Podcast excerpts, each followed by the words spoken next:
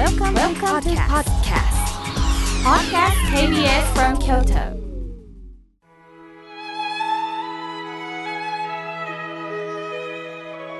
改めまして僧侶の河村明慶です今日の法話のテーマは孤独です早いもので7月も終わりますね今日この30日は孤独の子という字をつけて子育てを卒業する日だそうです子供の子ではなく孤独の子で子育てを卒業するとはどういうことでしょう？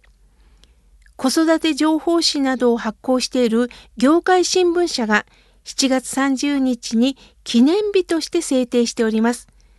理由は親が子を虐待する事件が相次ぐ中親が孤独になっていることから孤独の子で子育てにつなげていったそうです。可愛い赤ちゃんと過ごす幸せな時間のはずなのに不安でたまらない。誰にも育児の不安を相談できず孤独感が募る。こんな辛さを抱えてる親は少なくないでしょう。子育てが母親一人の孤独の子育てになってしまっているんです。数年前だったでしょうか。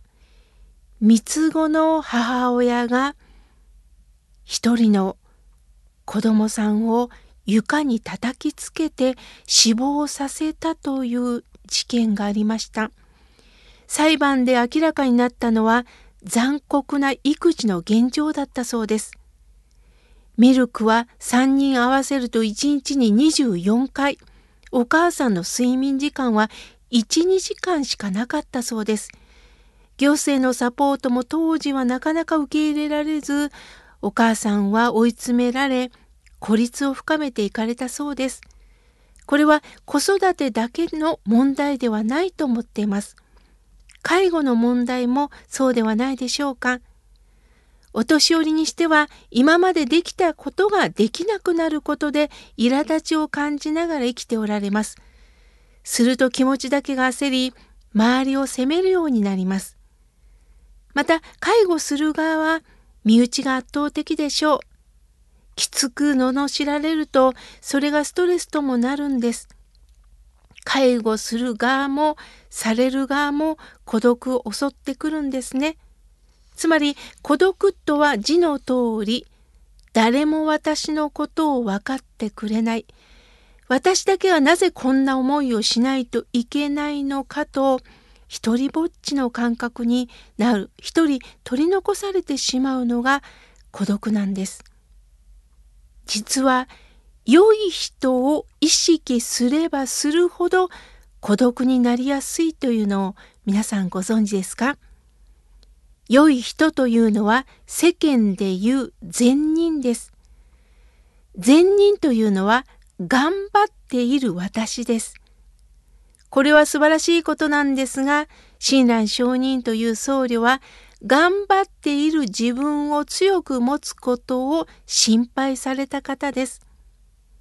頑張ることは悪くはないんですが、頑張ってるという私が強くなってしまうと、頑張れないことが許せなくなってしまうんです。すると、これもできたのになぜ？これが悪いそういうことを自分自身で責めてくる。そしてできないことを棚に上げて他人を批判してしまうようになるんです。皆さん、棚を想像してください。私たちの心にも棚がたくさんあるんですよ。私たちの棚には良い棚をたくさん作ろうとしてしまいます。良い棚がないと生きていけないんです。見て認めてもらう棚同章がたくさん入っている棚そうやってちょっとでもいい棚を自分で置こうとしまいます。理由はやはり人間には自己愛自己中心の心があるからです。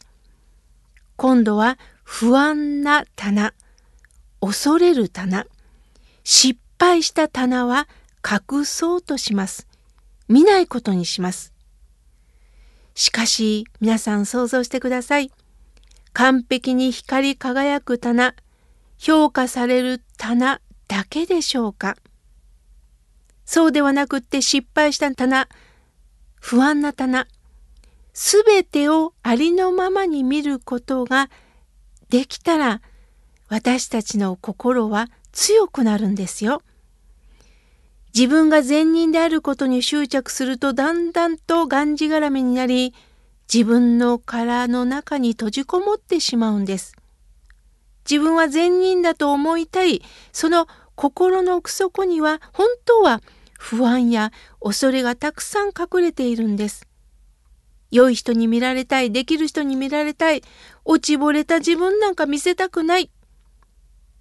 でも皆さんね、あなたが思うほど相手はそんなに見てないんですよ。がっかりするかもしれませんが、そんなもんなんです。皆さん、自分のことで一生懸命なんです。先日、喫茶店に行くと、マスターの奥さんが帽子をかぶっておられたんですね。私は素敵ですねって言うと、あ、そう？実はね、最近白髪染めができてないの。それでね、この帽子で隠してるんですよ。と笑顔です。髪も染められないぐらい時間がないのよ。と言うんではなくって、ニコって笑いながら、まあ、実はさ、ボロ隠しなんだ、みたいなことを言われた時に素敵だなと思いました。工夫して生きておられるんですね。私たちの善人の基準は、他人との比較の中で自分というものを規定しているんです。この人よりかはましだ。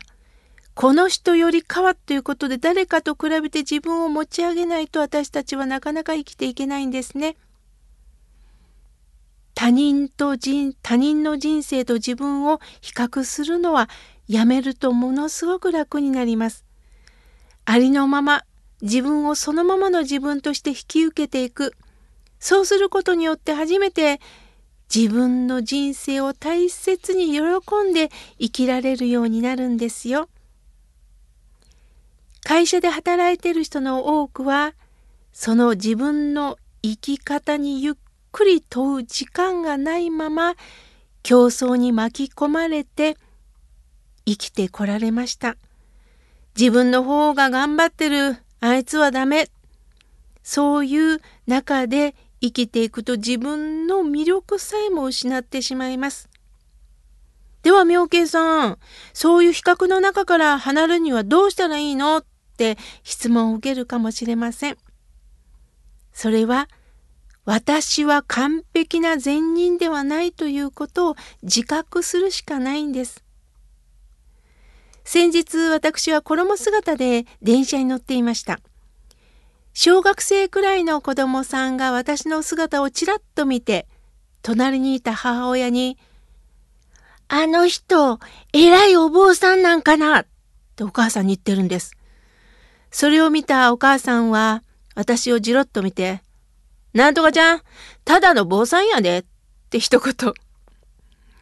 もしそこでお母さんが、ほんとね、あの人高貴なお坊さんなんと違うかって言ったら、私も天狗になったでしょうね。でもお母さんは私をチラ見して、ただの坊さん。その一言で、私のうぬぼれを取っていただきました。自分は頑張ってる自分は善人であらなければならないという執着心を手放すことによって心の自由が得られるんですよ。また自分が善人でありありたいと思う方はね他人には絶対迷惑をかけられないとおっしゃいます。でもよく考えると迷惑をかけずに生きることはできません。必ず迷惑かけてるんです。食事すること自体が誰かの命を犠牲にして生きてるんですよね。迷惑をかけながらお世話になります。この命をいただきます。頭を下げながら生きることしかできないんです。親鸞上人という僧侶は「歎異抄」の中で縁さえあれば誰でもある時には失敗もする罪を犯すこともある縁の中で私たちは良いこともできるけど悪いことをしてしまうこともあるんだっておっしゃったんです。ですから縁によってあらゆるものはつながり合い支え合って成り立っているんです。なんで私だけがこんな目に遭うの？という思いは自分だけが損をしてると思ってるからなんですね。それも怒りの一つです。怒りだけでは解決いたしません。そうではなくってどうかある時には専門家に相談していく私こんなに困ってるんですっていうことを心を開いていくそして声を聞きながらもしも自分に合った答えが出ない場合はあこの方はこれは苦手だったんだなじゃあちょっと気持ちを切り替えてこの人に聞いてみようっていうふうに切り替えていけばいいんではないでしょうか。また辛い時には心が笑顔になるラジオまでメールをくださいね。今日は孤独についてお話しいたしました。